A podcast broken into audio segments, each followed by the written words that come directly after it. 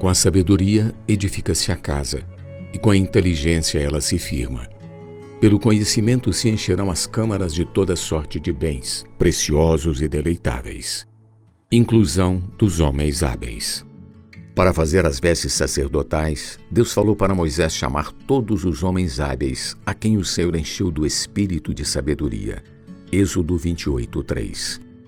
Moisés chamou Bezalel e a Oliabe, e a todo homem hábil em cujo coração o Senhor tinha posto sabedoria, isto é, a todo homem cujo coração o impeliu a se chegar para fazer a obra do serviço do santuário. Êxodo 36, 2.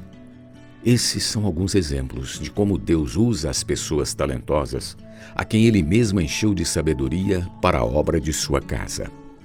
Para a edificação da igreja, na nova aliança, Deus, o Pai da Glória, deseja nos conceder espírito de sabedoria e de revelação no pleno conhecimento dele. Efésios 1:17. Por isso é importante a liderança fazer a inclusão de pessoas a quem o Senhor deu talentos e habilidades para fazer determinados serviços. O Senhor prepara cada um dando-lhe sabedoria com o fim de ser útil na edificação da casa de Deus. Cabe a nós descobrir e dar espaço para ele.